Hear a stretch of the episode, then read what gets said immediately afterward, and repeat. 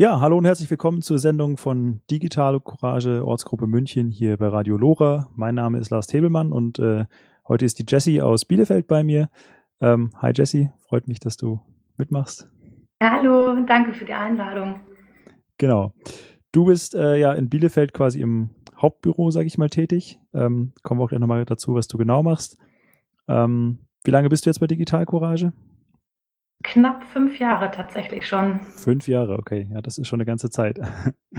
ähm, ja, was ist dann so deine Hauptaufgabe in Bielefeld eigentlich? Was tust du da? Ich bin ähm, Medienpädagogin und es hat sich in den letzten fünf Jahren so entwickelt, dass ich immer mehr im Bereich Kinder und Jugendliche gemacht habe, viel im Schulbereich und jetzt gerade ist mein Hauptfokus Datenschutz an Schulen war mal ein bisschen anders. Ich habe auch mal ähm, mehr auf Kinder und Jugendliche geschaut an sich. Jetzt bin ich eher in der Erwachsenen, Multiplikatoren, Ausbildung, Weiterbildung, Informationsveranstaltungen und so weiter. Okay, das hört sich nach einer Menge Stoff an, über den wir nachher reden können. Ähm, Denke ich auch. Deswegen bist du ja auch hier. Wunderbar. Das heißt, äh, genau, wir kommen dann sozusagen zu deinem Hauptthema, ähm, was eigentlich heute das Schwerpunktthema auch der Sendung sein soll, dieses Bildungspaket, was Digital Courage gerade auf den Weg bringt oder was du in dem bei Digital Courage eigentlich gerade auf den Weg bringst. Da kommen wir dann später noch zu. Das wird eigentlich so heute den Schwerpunkt der Sendung bilden. Ja, bevor wir jetzt eigentlich so richtig reinstarten, das mache ich vor den meisten Sendungen, nochmal ganz kurz zusammenfassen, wer oder was ist eigentlich Digital Courage, weil es gibt ja Leute, die das jetzt heute zum ersten Mal hier hören. Ähm, und auch für alle anderen ist es ja vielleicht ganz interessant, so ein bisschen über die Historie nochmal was zu lernen. Ja, Digital Courage ist ja im Prinzip ein Verein, den gibt es nicht erst seit heute, sondern seit über, jetzt schon bald sehr viel über 30 Jahren. Also seit 1987 ist man als Föbut gestartet und setzt sich im Wesentlichen für Grundrechte, Datenschutz und die lebenswerte Welt im digitalen Zeitalter ein. Diese, gerade dieser letzte Satz, lebenswerte Welt im digitalen Zeitalter, denke ich, ist, ist ganz schön oder auch wichtig nochmal zu, zu umreißen. Es geht quasi nicht darum, Technik abzulehnen und zu sagen, wir wollen keine digitale äh, Welt haben, sondern gerade die, die digitale Welt mitzugestalten. Also die positiven Aspekte rauszuziehen, aber auch darauf hinzuweisen, dass es dann potenziell auch negative Aspekte gibt, die sich auch halt instrumentalisieren oder missbrauchen lassen. Den Big Brother Award gibt es ja in Deutschland seit 20 Jahren und auch da ist Digital Courage massiv mit vertreten, also hat er eigentlich von vornherein mit veranstaltet. Ähm, und auch den werden wir heute im Laufe der Sendung nochmal kennenlernen. Ich hatte das in den letzten Sendungen auch schon mal ähm, ein, zwei Laudationen angebracht. Aber zum Bildungspaket heute gibt es auch eine wunderbare Laudatio, die sehr gut zum Thema passt. Die hören wir uns auch gleich nochmal an. Ja, hast du zu Digital Courage noch was, was auf dir im Herzen liegt, was du ergänzen kannst? Ja, natürlich. Also mir persönlich ist es wichtig, diese Themen, die Digital Courage anspricht und bespricht, eben auch äh, für Kinder und Jugendliche beispielsweise zugänglich zu machen. Das heißt, wir haben immer ganz tolle Themen, die sich mit Überwachung beschäftigen, mit Tracking, mit politischen Ansätzen, mit Grundrechten und das alles für Kinder und Jugendliche begreifbar zu machen, vor allem auch Datenschutz, was man nicht sehen kann, ist ähm, schwierig. Und da suche ich dann eben Wege, wie man das Ganze vielleicht leicht rüberbringen kann, wie man Datenschutzthemen leicht erklären kann.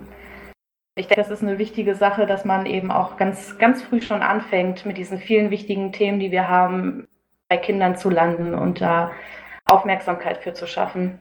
Äh, in welchem Alter fängt man da sinnvollerweise an? Also wir können gleich mal die, die Diskussion einsteigen. Finde ich jetzt gerade interessant. Ja, also gerne. so früh wie möglich. Äh, ab wann macht es aus deiner Sicht oder Erfahrung auch Sinn? Naja, aus meiner Sicht macht es auch schon in der Grundschule Sinn. Ich sag mal so, die meisten Kinder kriegen jetzt schon zum Schulwechsel in die weiterführende Schule ein Handy in die Hand gedrückt, ein Smartphone, ein Tablet oder sonst was.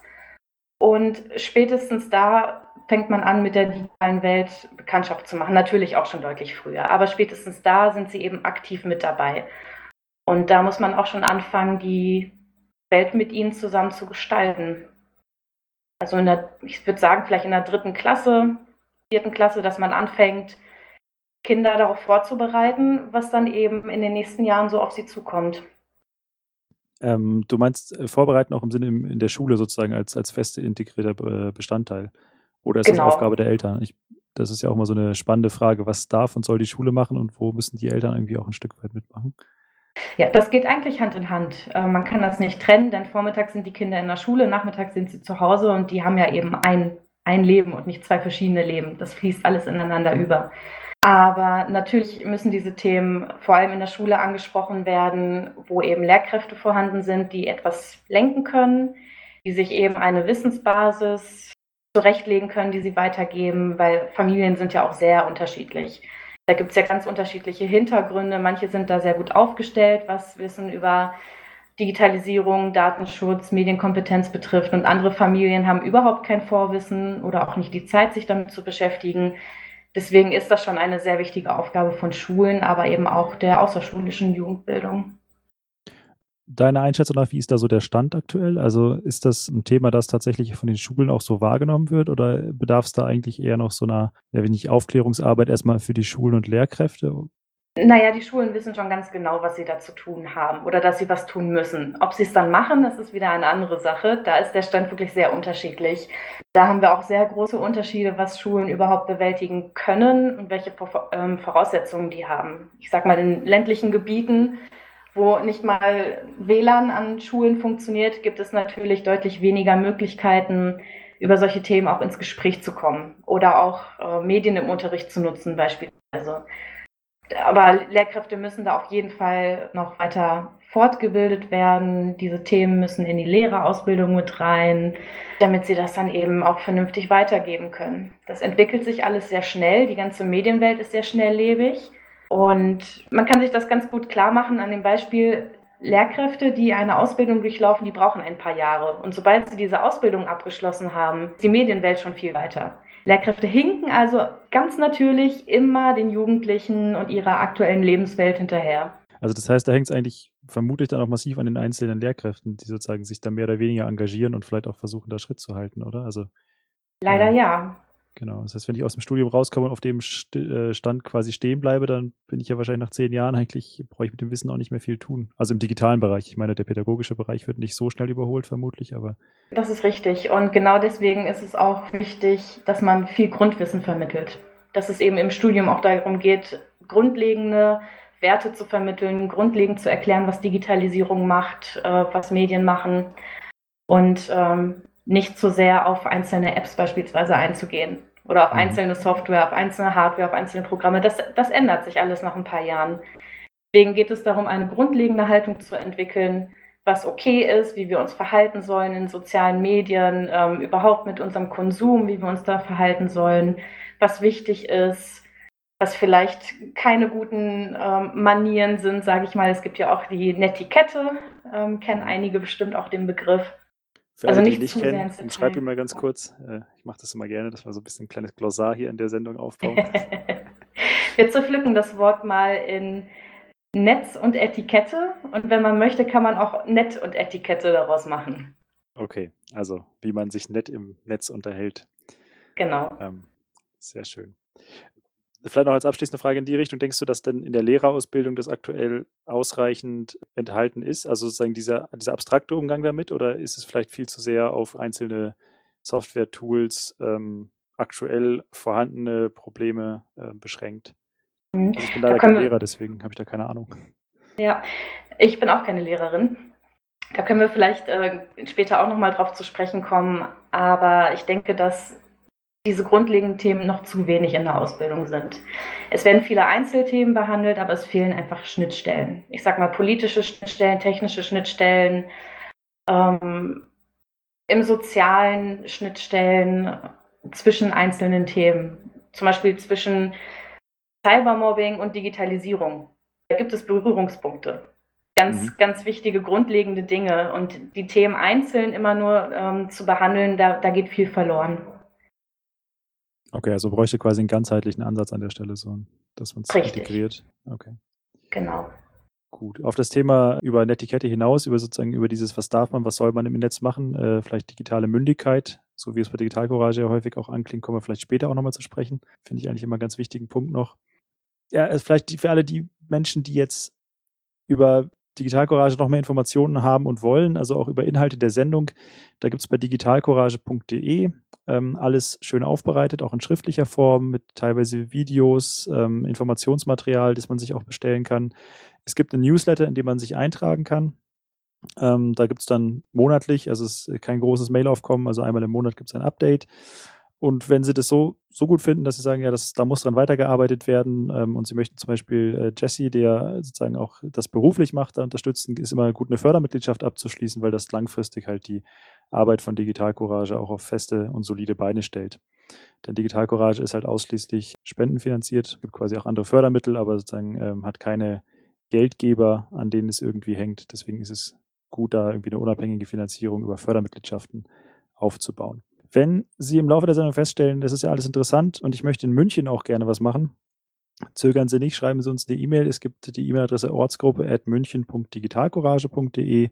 Dort kann man uns jederzeit erreichen und wir treffen uns auch äh, ab und an. Das werde ich am Ende der Sendung auch nochmal genau darlegen. Dann kommen wir mal zum Hauptteil ähm, der Sendung jetzt in letzter Instanz.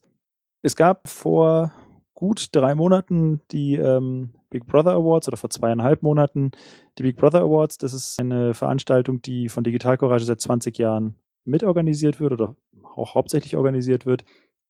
Äh, hatte dieses Jahr Jubiläum und äh, das ist eine Preisverleihung, wobei ein Preis, den man vielleicht nicht unbedingt haben möchte, weil es eigentlich ein Negativpreis ist. Also bei dieser Gala werden Datenschutzverstöße und äh, Institutionen, Personen, Firmen herausgehoben, die sich sozusagen äh, gegen den Datenschutz verdient gemacht haben. Also die ähm, entweder Technologien entwickeln, wo abzusehen ist, dass sie ähm, in der Digitalisierung eine negative Rolle spielen werden, die ganz konkret Verstöße begangen haben, haben oder die halt sich da irgendwie sonst verdient gemacht haben. Für unser Thema heute spannend ist der Big Brother Award in der Kategorie Digitalisierung, der verliehen wurde.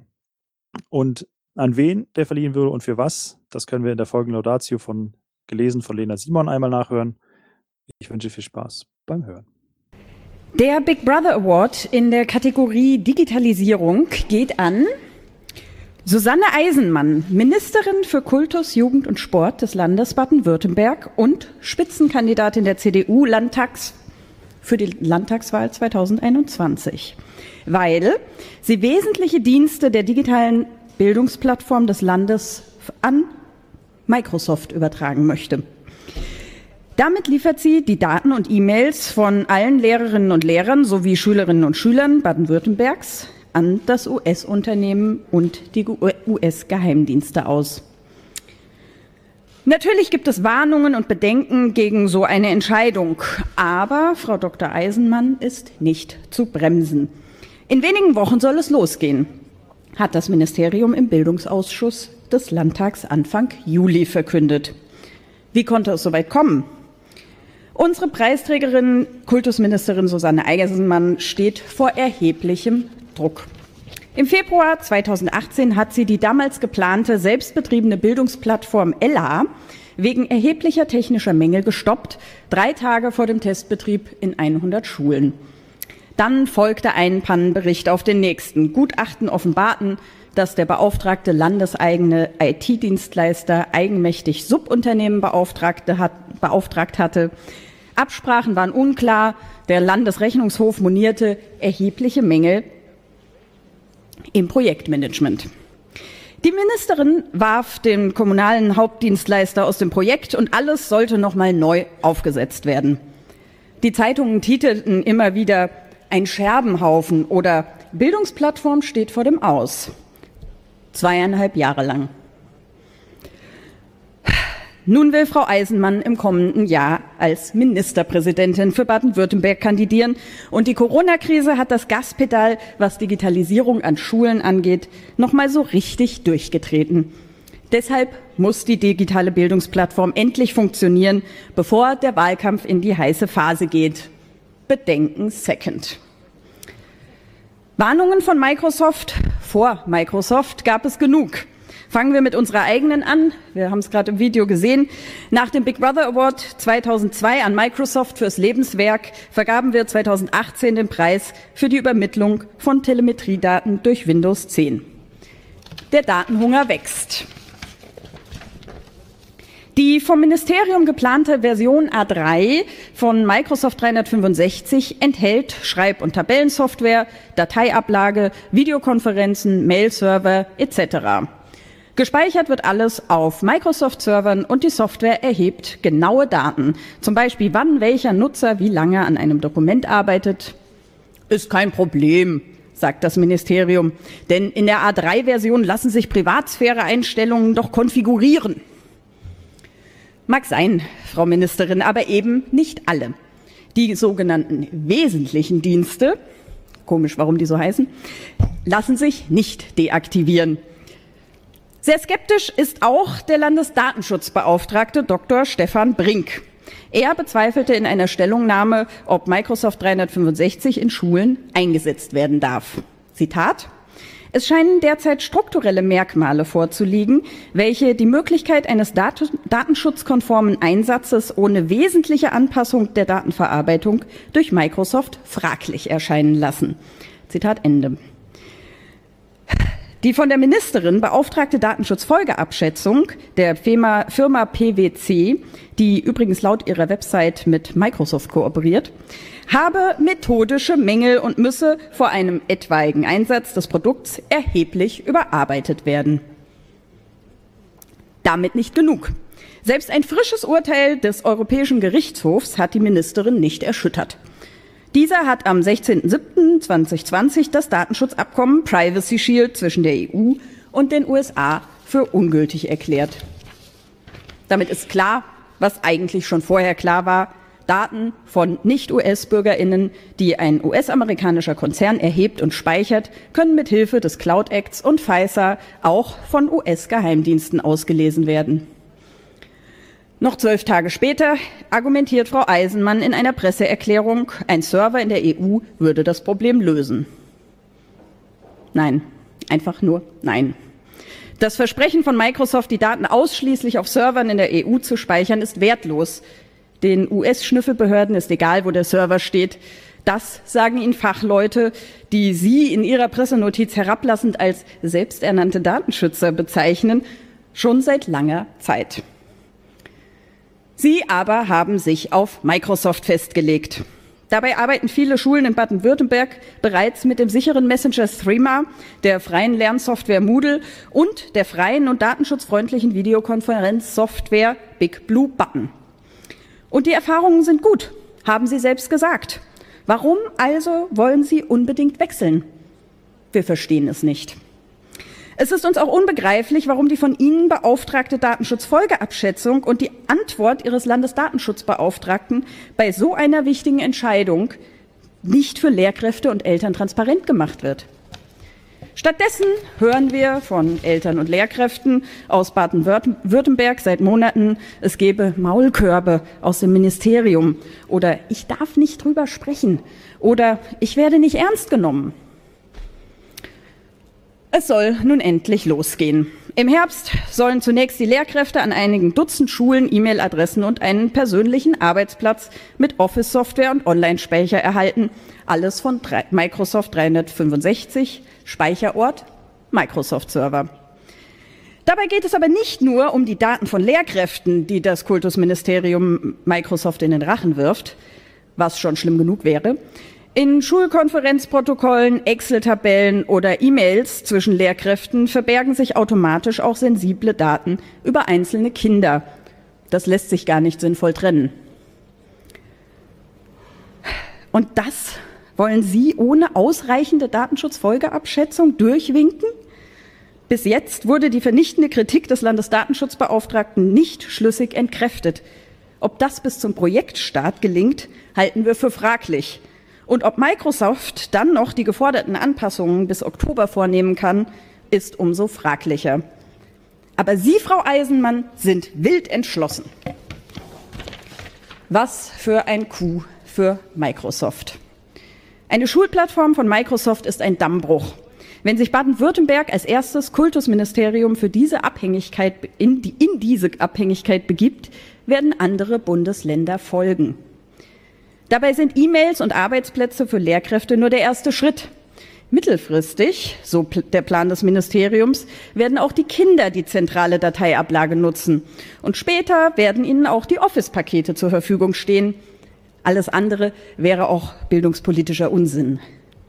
Dann werden sie schon von klein auf mit den Microsoft-Produkten vertraut gemacht und sich später kaum an andere Software umstellen wollen. Das freut den Konzern. So kann er nämlich das Verbot von Produktwerbung an Schulen umgehen, denn er ist dann ja offiziell autorisierter Dienstleister des Ministeriums. Dieser Login-Effekt, gepaart mit den Datenschutzrisiken, ist ein pädagogischer Kardinalfehler. Kapitalfehler könnte man auch sagen. So haben wir uns das mit der digitalen Souveränität nicht vorgestellt. Und noch etwas. Die Schulplattform mit Microsoft ist eine Zeitbombe. Im ersten Schritt werden nur die Lehrkräfte angeschlossen. Die wehren sich vielleicht noch nicht. Schließlich ist das eine Entscheidung ihres Arbeitgebers. Aber dann, in ein paar Monaten, kommen die Eltern ins Spiel. Wir wissen, dass viele Eltern und Lehrkräfte in Baden-Württemberg nicht einverstanden sind mit datensammelnder Software. Was ist, wenn Sie Ihre Grundrechte wahrnehmen und klugerweise die Datenschutzerklärung von Microsoft nicht akzeptieren wollen? Wollen Sie dann ein Ja erzwingen oder Kinder vom Unterricht ausschließen? Die, die Zustimmung zur Datenverarbeitung muss freiwillig sein. Da beißt sich die DSGVO mit der Schulpflicht, Frau Ministerin, oder?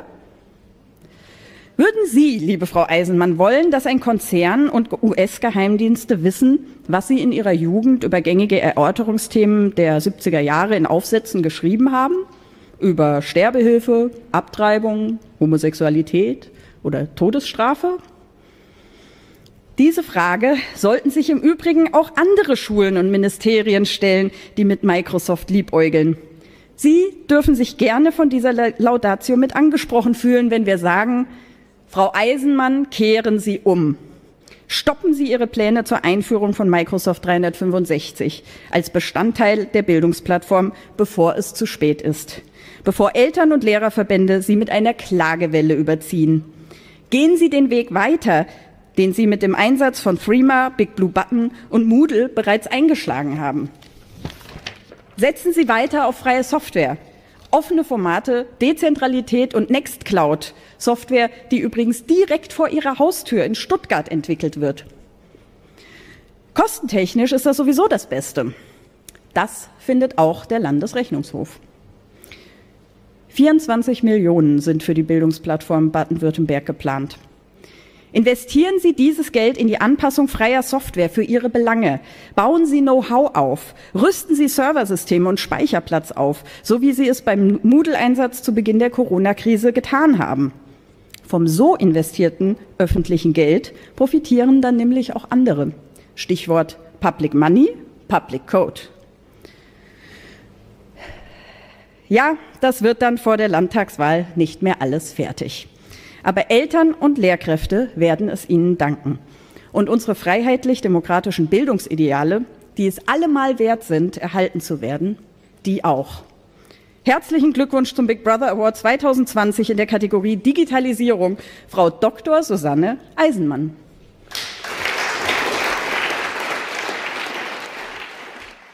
Ja, hallo und herzlich willkommen wieder zurück. Hier sind immer noch Lars Tibbelmann und Jesse aus Bielefeld. Wir sind äh, hier zusammen im Digitalstudio online, treffen wir uns und haben jetzt gerade zusammen die Big Brother Award äh, 2020 für die Kategorie Digitalisierung äh, uns angehört. Jesse, vielleicht erzählst du mal ganz kurz, die Big Brother Awards waren ja im September, das ist ja äh, wurde dann quasi öffentlich äh, auch das Video eingestellt und es gab auch ein Medienecho dazu und ja durchaus ein bisschen Bewegung im Anschluss. Vielleicht kannst du noch mal ganz kurz darstellen, was da eigentlich passiert ist. Ja, richtig. Es ist jetzt tatsächlich einiges passiert nach den Big Brother Awards. Ähm, und zwar das Pilotprojekt mit Microsoft ist jetzt gestartet an 50 mhm. Berufsschulen für die Lehrkräfte, die das jetzt ähm, angeboten kriegen, die jetzt eben testen, wie sie mit der Dateiablage von Microsoft klarkommen und ähm, mit den einzelnen Tools wie Microsoft Teams und äh, Word, Excel, PowerPoint, sowieso das ganze Office-Paket. Genau, an 50 Schulen jetzt und es hat im Vorfeld tatsächlich noch eine weitere Datenschutzfolgenabschätzung gegeben. Das heißt, es wurde nochmal das Risiko abgeschätzt, was mit den ähm, Daten passiert, was in Sachen Datenschutz zu beachten ist, ob das Ganze DSGVO-konform ist und der Landesdatenschutzbeauftragte steht dem Ganzen noch immer recht kritisch gegenüber, zieht jetzt aber erstmal mit.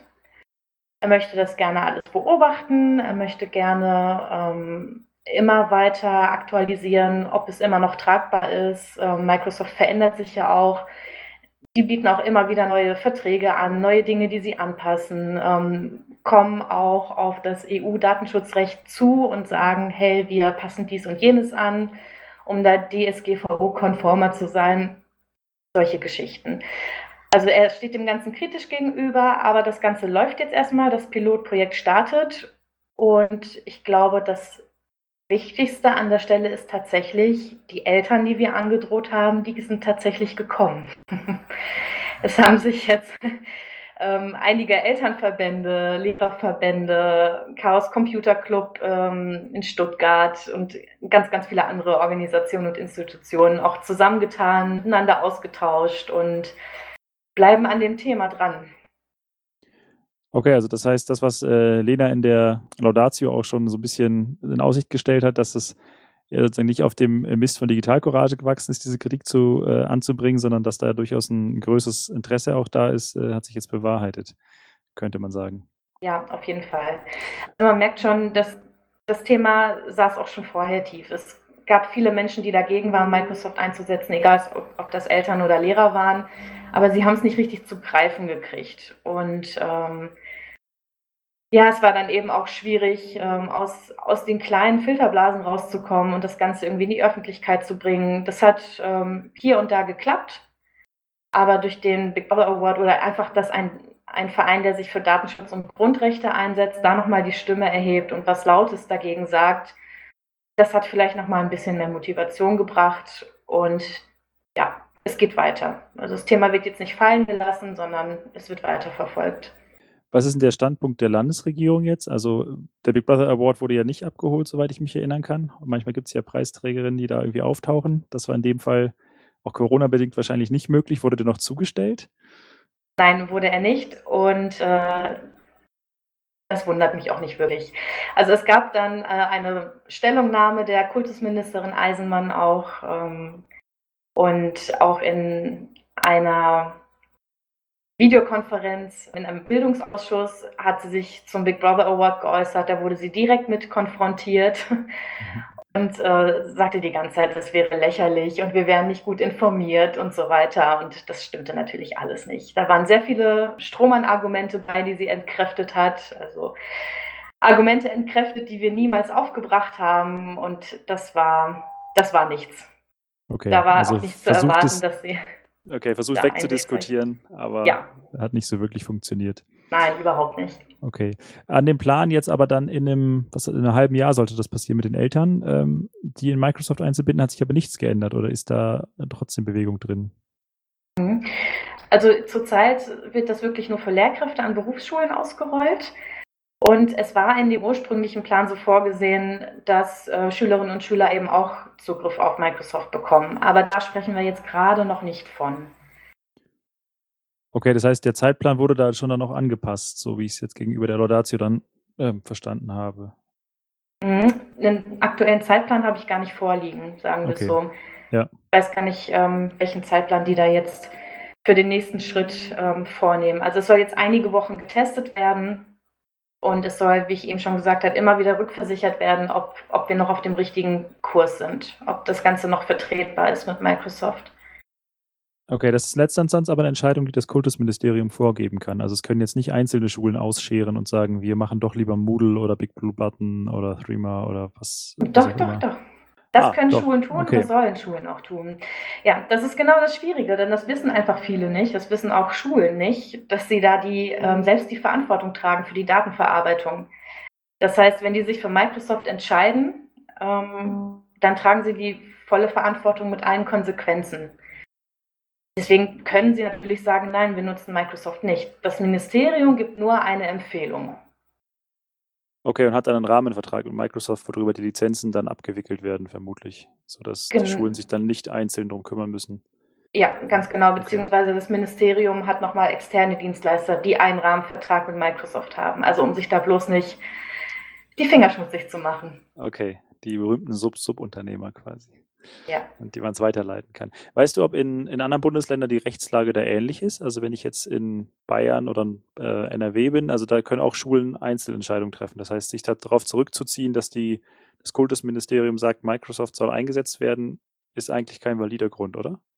Richtig, das ist in allen Bundesländern so. Es sind überall die Schulleitungen dafür verantwortlich, was an den Schulen äh, mit den Daten der Kinder, der Eltern, der Lehrkräfte passiert. Da gibt es unterschiedliche Verordnungen in allen Bundesländern, denn Bildung ist eben Ländersache.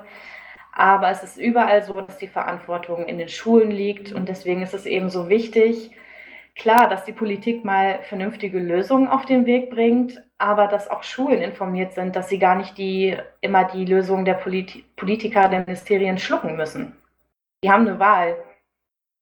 Okay, es ist wahrscheinlich bequem auch, ne? Also in dem Moment, wo ich vielleicht die, also es, ich denke, es wird mehr Aufwand sein, wenn ich mich um eine eigene Lösung kümmere, als wenn ich die globale Lösung wahrscheinlich hernehme, ne? Ja, klar, auf jeden Fall. Ja, das Ganze passt ganz gut zusammen. Ähm, vielleicht hören wir da ganz kurz einmal rein äh, mit dem Fall, den wir hier in äh, Schwaben auch haben, in, äh, ja, in Bayern. Deswegen komme ich auch gerade drauf mit der Frage. Ähm, und da würde ich gerne einen O-Ton einer Mutter einspielen, der auch nochmal ein bisschen unterstreicht, wo die Problematik liegt. Wir hören mal kurz rein. Die Corona-Pandemie hat ja gezeigt, dass es mit der Digitalisierung an unseren Schulen eher schlecht aussieht und leider betrifft es auch den Datenschutz. Ähm, an der Schule meines Kindes zum Beispiel und wie ich inzwischen gehört habe, leider auch an vielen anderen Schulen wird der Datenschutz ziemlich locker gehandhabt. Das reicht von leicht erratbaren Zugangsdaten für die Accounts, so dass sich quasi jeder bei jedem einloggen kann, bis zur Nutzung von Software, von der das Landesamt für Datenschutz abgeraten hat. Bekannte Beispiele dafür sind jetzt Zoom und Microsoft Teams.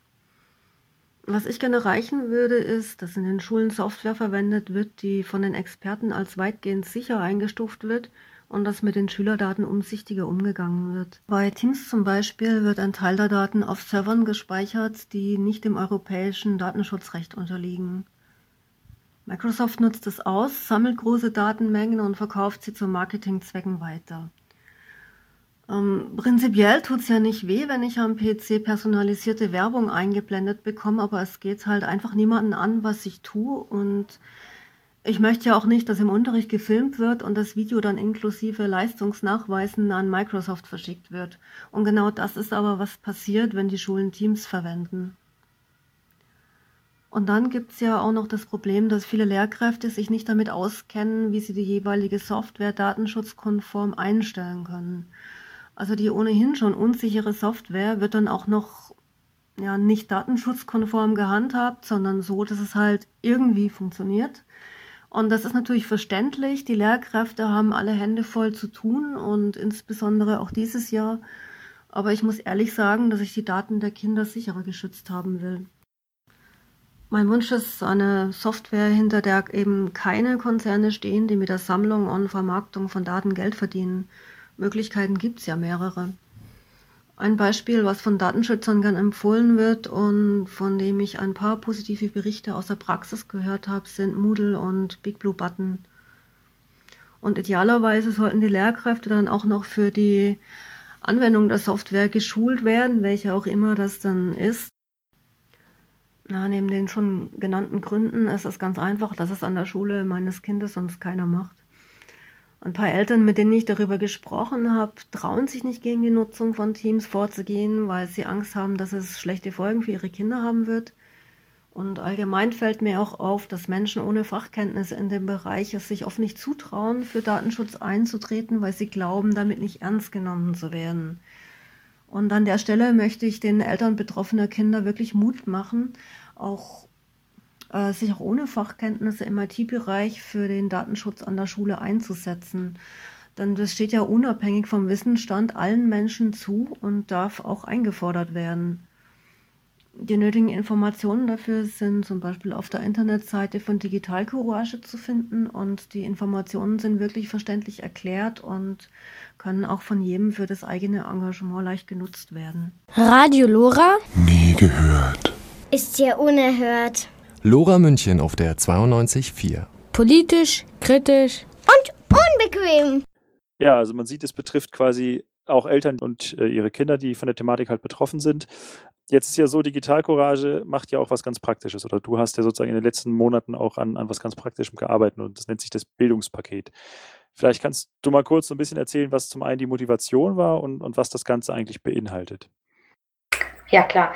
Ähm, also zum einen, das war nicht nur ich, die daran gearbeitet hat. Ähm, Lena Simon ist da auch sehr maßgeblich dran beteiligt und ganz, ganz, ganz viele ehrenamtliche Helfer. Das ist ja das Schöne bei Digital Courage, dass es eben viele Leute gibt, die mit unseren Themen äh, sympathisieren und da eben mit anpacken, wo es halt geht, zum Beispiel auch diese Bildungspakete zu packen.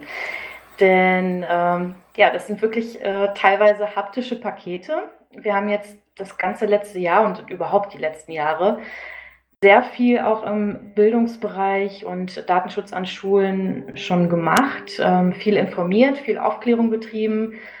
Und jetzt dachten wir uns, packen wir mal all unser Wissen in ein einzelnes Infopaket, ähm, haben noch ein bisschen Informationen noch dazu getan, noch ein paar neue Sachen entwickelt und dachten uns, jetzt schauen wir der Politik nicht mehr zu. Also jetzt nehmen wir das in die Hand, jetzt knüpfen wir die, diese Infopakete für Eltern, für Schulen, die dann eben weiter verteilt werden können, ähm, wo wir mal erklären, wie wir uns digitale Bildung eigentlich vorstellen, wie das Ganze funktionieren kann, in welche Richtung das gehen soll, nämlich frei, ganzheitlich, nachhaltig, ja, und wie das Ganze eben umgesetzt werden kann auch. Okay, das heißt, man kriegt dann wirklich, wenn man so ein Bildungspaket empfängt, einen Haufen, einen Stapel Papier. Äh, oder gibt es da auch digital was dazu, wenn ich mich jetzt nur rein, Ja. so ein bisschen reinlesen möchte? Äh, Ja, selbstverständlich gibt es das. Also folgendes, ähm, das Paket gibt es in zwei Versionen. Einmal ähm, die Basisversion, die gibt es auch digital als PDF. Da können wir natürlich nicht alle Bücher und Broschüren mit reintun, ähm, die wir gerne reintun würden. Deswegen gibt es dann eben in der haptischen Version, in, dem Voll, in der Vollversion Büch, verschiedene Bücher und Broschüren zusätzlich zu dem, was es auch als digitales PDF gibt. Okay. Und das kann man dann als Privatperson beziehen oder ist, wird das äh, explizit an Schulen versendet ähm, oder andere Multiplikatoren, sage ich jetzt mal? Das kann man als Privatperson beziehen. Also es gibt verschiedene Möglichkeiten, unsere Bildungskampagne zu unterstützen. Zum einen ähm, kann man uns spenden. Da freuen wir uns sehr drüber, denn wir haben ganz, ganz viele Ideen, wer dieses Bildungspaket bekommen soll. Natürlich alle Kultusministerien, Lehrerverbände, Elternbeiräte und, und, und. Und ähm, so ein Bildungspaket kostet uns natürlich auch Geld. Und da sammeln wir Spenden, um eben Pakete verschicken zu können. Die zweite Variante, uns zu unterstützen, ist eben in unserem Online-Shop auf ähm, shop.digitalcourage.de selbst eins dieser Pakete zu bestellen und selber weiterzugeben oder eben auch für sich selbst zu behalten. Das ist natürlich jedem frei überlassen. Man kann ja auch fünf bestellen, wenn man gerne möchte. Ja, und äh, die dritte Möglichkeit ist eben, das Paket ähm, in der digitalen Version zu verbreiten. Also wirklich E-Mail-Verteiler zu nutzen, ähm, unsere Hashtags zu nutzen, die wir für die Kampagne ausgesucht haben. Das ist einmal Hashtag, Hashtag Bildungspaket und Hashtag digitale Bildung. Unter diesen Schlagworten eben ähm, ja, für diese Themen aufmerksam zu machen und möglichst viele Leute darüber zu informieren, dass es da einen Verein gibt, der sich da ein paar Gedanken zu gemacht hat und dass da eben ähm, ja, dass es viele Eltern, Lehrkräfte und Schulen gibt, die eben gerade jetzt solche Informationen auch benötigen. Okay, ähm, die Hashtags sind dann auf Mastodon und Twitter vermutlich, oder? Also wenn es um die. Hashtag-Verbreitung geht. Okay. Gut, da kann man Digitalcourage unter Digitalcourage auch folgen. Quasi wer sozusagen da im digitalen Raum unterwegs ist, das lohnt sich auch. Da gibt es neben dem Newsletter auch äh, ganz tagesaktuell häufig noch Informationen. Ja, du hast ähm, im Vorhinein der Sendung gesagt, also es gibt diese Leitlinien, die herausge also ihr habt sozusagen auch zehn Leitlinien da herausgebracht, um Schule frei und ganzheitlich zu gestalten, heißt es, äh, kleine Büchlein. Ähm, was sind dann da so Leitlinien, die du vielleicht jetzt besonders hervorheben würdest? Mhm. Ich würde das Ganze ein bisschen zusammenfassen. Also es geht im Grunde genommen darum, ähm, Digitalisierung eben als Unterrichtsgegenstand auch mit ähm, aufzuführen. Also es ist uns noch längst nicht geholfen, wenn wir digitale Werkzeuge im Unterricht einsetzen, wenn wir keine guten Konzepte haben, wenn wir nicht wissen, wie wir sie einsetzen und was wir damit machen wollen. Also es ist nicht unbedingt immer alles besser, was digital ist. Es darf auch ruhig analog bleiben, wenn es gut funktioniert und das Digitale keinen großen Mehrwert bietet. Das ist zum Beispiel eine, eine Leitlinie, die bei uns mit auftaucht. Das andere ist, ähm, Datenschutzthemen auch zu unterrichten, in den Unterricht ein, einzubetten. Ich habe vorhin schon mal gesagt, es fehlen ähm, Schnittstellen, wie politische Schnittstellen, technische Schnittstellen, wirtschaftliche Schnittstellen. Also einfach zu erklären, wo ist jetzt der Zusammenhang, ähm, Konsument zu sein und vielleicht Fake News zu lesen. Also auch da gibt es einen Zusammenhang zwischen Wirtschaft und Politik. Ähm, Wahlbetrug, äh, nicht Wahlbetrug, Wahlmanipulation ähm, durch Fake News im, im Vorfeld und so weiter. Dann sollte das Ganze eben mit freier Software begleitet werden ähm, oder auch mit entsprechend, äh, entsprechender Hardware. Das heißt, dass auch da freiheitlich-demokratische Gedanken weitervermittelt werden, dass sich die Schule eben als eine Institution darstellt, die Kinder auf das Leben nach der Schule vorbereitet und da eben demokratische Werte mit auf den Weg gibt und nicht dann diesen, den großen Vertrag mit Microsoft macht, so dass Kinder von, von klein auf nur wissen, wie sie mit Microsoft umgehen und sozusagen die Welt da draußen gar nicht richtig verstehen. Die IT-Welt da draußen gar nicht verstehen, denn sie klicken nur bunte eigens. Sie wissen, wo sie aufklicken müssen und dann passiert etwas, aber was da im Hintergrund läuft, das ist ihnen gar nicht bekannt. Also vielleicht, um das äh, auf den Nenner zu bringen, und ich denke, das steht auch in dem, passt ganz gut auch zum vollen Titel des, dieser Broschüre oder der Broschüre, ist eine Serie von Broschüren, die ihr habt. Der, der Titel ist, glaube ich, kurz und mündig, also was ja schon so auf Mündigkeit hinweist. Also was, was du beschreibst, glaube ich, kann man vielleicht ganz gut darunter zusammenfassen. Also dass sozusagen eine Mündigkeit in der Schule vermittelt wird und nicht nur ein, also ein Methodenwissen oder irgendwie ein Toolwissen, was du ganz am Anfang der Sendung auch schon gesagt hast, dass es quasi nicht nur wichtig ist, irgendein Chat-Tool zu verstehen, sondern eigentlich zu verstehen, was da darunter liegt, oder? Und dann auch mündige Entscheidungen treffen zu können, im Sinne vielleicht auch entscheiden zu können, möchte ich das, möchte ich das nicht. Genau. Entscheidungen bewerten also, zu können. Ganz im, im klassischen Kantschen Sinne quasi, ja, die bedienen nicht genau. eigenen Verstandes. Ja, Kinder sollen schon in der Schule darauf vorbereitet werden, dass sie dann später eben alleine entscheiden müssen, dass sie selbstverantwortlich äh, Entscheidungen treffen, eigenständig Entscheidungen treffen und da eben dann die in Anführungsstrichen richtigen Entscheidungen treffen. Also das heißt, dass vielleicht auch in der Schule, auch was jetzt sozusagen die, die Software angeht, auch eine gewisse Pluralität herrscht. Also dass es sozusagen nicht die in jeder Schule die eine Software geben muss, sondern da auch eine also nicht Konkurrenz, das ist das falsche Wort, aber vielleicht eine Ergänzung stattfinden kann, also dass da durchaus experimentiert wird, oder? Den ja, genau. Also was wir uns vorstellen, ist äh, schon auf jeden Fall auch freie Software zu nutzen, weil freie Software auch so einen, einen ethischen Hintergrund hat. Also man, man kann kreativ an einem Produkt arbeiten. Das bringt einen Teil von Medienkompetenz auch, ähm, sich zu committen und ähm, verstehen, dass man gemeinsam etwas programmieren kann, dass Programmcode überhaupt von Menschen geschrieben wird. Sowas steckt alles eben in, in freier Software mit drin. Aber eine Möglichkeit, diesen, diesen Werbeeffekt an Schulen entgegenzuwirken, ist natürlich dann auch einfach verschiedene Marken, verschiedene Namen einzusetzen. Das ist aber wirklich der, ähm, der Weg, den man möglichst vermeiden sollte. Denn es gibt einfach super tolle freie Software für Schulen, die ist schon da, die kann man einfach einsetzen. Es gibt viele Hilfestellungen, es gibt sogar ähm, Vereine, die sich vor kurzem erst neu gegründet haben und ähm, eben auch auf den Bereich Datenschutz an Schulen schauen. Ähm, ein Beispiel ist äh, Cyber for Edu, ein neuer Verein, die sich auch mit ähm, Software an Schulen beschäftigen. Genau, und diese, diese Möglichkeiten muss man einfach wahrnehmen. Also man muss gar nicht auf Microsoft, auf Apple und sonst was ähm, zurückgreifen. Was ich in der Laudatio auch interessant war, war der Punkt ja sozusagen der Verbot von Produktwerbung. Eigentlich sozusagen normalerweise mhm. ist es in Schulen ja verboten, in die Schule zu gehen und zu sagen, wir haben ein tolles Produkt oder wir sind ein tolles Unternehmen. Das ist sozusagen gesetzlich auch äh, unterbunden, so wie ich das verstanden habe. Mhm. Ähm, und man hebelt es ja in letzter Instanz indirekt darüber aus. Also dadurch, dass Richtig. ich quasi alle Produkte eines Unternehmens habe, habe ich naja zumindest mal einen gewissen Bias, vermutlich auch später diese Produkte herzunehmen.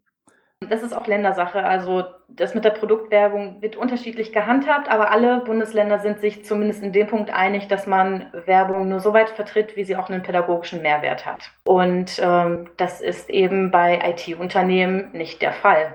Aber das greift vielleicht auch mit dem anderen Punkt, den ich also als Gegensatz dazu ganz interessant fand. Es lief unter dem Stichwort Public Code, Public Money wurde das aufgegriffen. Also die Idee eigentlich, dass wir ja mit öffentlichen Geldern dieses, äh, diese Software auch bezahlen. Also wir, es ist ja nicht nur so, dass Microsoft in dem Fall eine kostenlose Werbung bekommt, sondern dass ja zusätzlich auch noch Geld dafür ausgegeben wird, diese Werbung an die Schulen zu bringen, könnte man ein bisschen überspitzt formuliert sagen.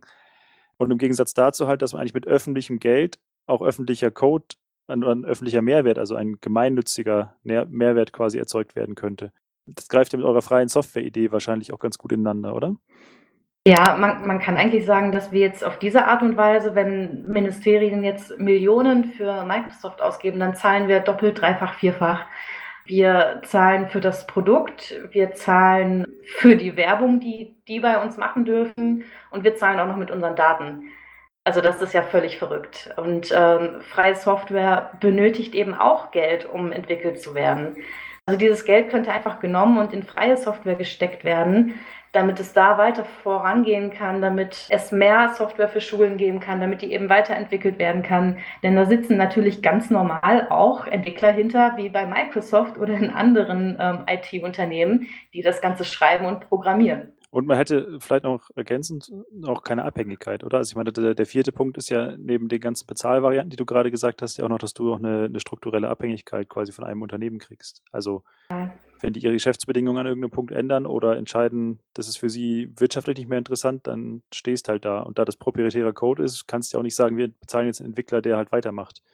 Ja, Weil du absolut. kommst ja nicht ran. Also, Ja. okay.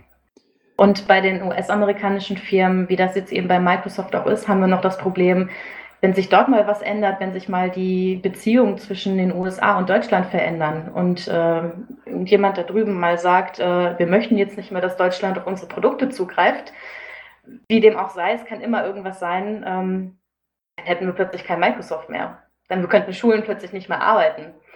Also das ist schon, äh, kriegt schon sehr große Ausmaße, wenn man sich erlaubt, ein bisschen größer zu denken. Ja, ich meine, das äh, macht ja durchaus Sinn. Also es ist ja nicht nur sozusagen im Schulbereich so, dass sozusagen äh, in Europa, Deutschland, wie auch immer, ähm, eine, sag mal, Software oder Hardware fehlt, die man quasi sozusagen al- als Alternative einsetzen kann. Also man kann es, genau. wenn man es ein bisschen größer denkt, ja auch auf, auf andere Bereiche. Wir haben aktuell die Diskussion um äh, Hardware für Mobilfunk im 5G-Bereich. Soll man da jetzt den chinesischen oder amerikanischen Anbieter nehmen? weil halt wenig europäisch da ist zum Beispiel. Und genauso hast du es ja im Softwarebereich auch. Also wenn du stattdessen quasi dieses Public Money, also die öffentliche Geld nehmen würdest, um das in den Bereich reinzustecken, könnte man ja auch eine Unabhängigkeit eigentlich erreichen. Ja, Und das ist schon, richtig. schon eigentlich auch politikstrategisch interessant, dass das nicht so gemacht wird. Irgendwie eine äh, verrückte Zeit. Also Ja, umso besser, so dass ihr jetzt da pusht quasi, dass ihr das nochmal irgendwie auf, auf, die, auf die Agenda bringt. Ja, das ist ein ganz gutes Beispiel auch dafür, ähm, was ich mit diesen Schnittstellen meine. Also da, da ist jetzt eben eine Schnittstelle zwischen Politik und Wirtschaft und das, das kann man Kindern nicht so ganz leicht erklären, das muss man aber. Und das steht aber so auf dem Lehrplan nicht drauf. Klar, und in dem Moment, wo du das quasi in der Schule schon das thematisierst, hast du natürlich auch später, äh, ich komme auf den Begriff Mündigkeit zurück, mündige Bürgerinnen und Bürger, die das halt schon mit der, der Muttermilch nicht, aber in der Schule aufgesogen haben, kannst natürlich dadurch auch später ganz andere gesellschaftliche Diskussionen führen. Ja, wie kommt man jetzt an das Material ran? Du hast gesagt, über den Shop kann man es bestellen. Gibt es irgendwie Informationen, mit wem man sich so vernetzen kann? Also wenn ich jetzt da, ähm, wie in unserem Einspieler, die Mutter äh, feststelle, okay, ich möchte das eigentlich gar nicht, dass an meiner Schule sowas eingesetzt wird, aber irgendwie ziehen andere Lehr äh, Eltern nicht mit? Oder gibt es da irgendwie eine, eine Sammlung von ja, äh, Organisationen oder Einzelpersonen oder so, mit denen man sich da irgendwie vernetzen kann? Also grundsätzlich haben wir auch ein Heft rausgegeben, ähm, das heißt Datenschutzrechte an Schulen durchsetzen, ist auch über unseren Shop beziehbar. Da findet man so ein paar Organisationen, an die man sich ganz grundsätzlich wenden kann. Da wird so ein bisschen erklärt, wer eigentlich für die ganzen Datenschutzthemen an Schulen verantwortlich ist und wer so die Anlaufstellen ist, wenn man da irgendwie Probleme hat. Genau, das einfach mal so ganz grob gesagt. Reden, reden, reden. Aufmerksam machen auf das Thema. Man sollte sich mit Elternverbänden zusammentun, mit Elternbeiräten. Man sollte so viele Menschen wie möglich mit einbeziehen. Das heißt, auf Lehrerverbände zugehen oder eben auf einzelne Lehrkräfte, ähm, auf die Schulleiter zugehen, auf die Schulsozialarbeiter zugehen und möglichst eine große Aufmerksamkeit für das Thema schaffen, damit die Politik an der Stelle eben auch mehr Druck kriegt. Das wäre so mein Tipp. Sich auf jeden Fall zu vernetzen und das Thema in die Öffentlichkeit zu zerren. Das ist momentan ein ganz guter Weg, damit umzugehen, weil es juristisch eben sehr, sehr schwierig ist, dagegen vorzugehen. Ja, vermutlich auch recht langwierig, oder? Also wenn man sieht, wie lange so Klagen klassischerweise dann dauern, bis sie auch zu einstweiligen Verfügungen oder irgendwas führen. Ja, Ähm, ist ja die Frage, ob dann der Zug nicht abgefahren ist und die Argumentation irgendwann ist, hey, wir haben jetzt das Geld in die Hand genommen, jetzt brauchen wir es auch nicht wieder zurückrollen. Also das ist ja dann auch ein beliebtes Argument an irgendeiner Stelle dann, ne? richtig. Ähm, Es ist auch die Frage, welches Interesse die Politik überhaupt daran hat, ähm, ich sag mal, Microsoft zurückzupfeifen. Weil wenn wir damit anfangen, dass es für Kinder und Jugendliche an Schulen nicht geeignet ist, dann sind wir irgendwann dabei, dass es auch für andere Arbeiter und Arbeiterinnen nicht geeignet ist und irgendwann ist es dann für niemanden mehr geeignet und das sind ja auch Gelder, die da eine Riesenrolle spielen und das äh, will man wahrscheinlich gar nicht.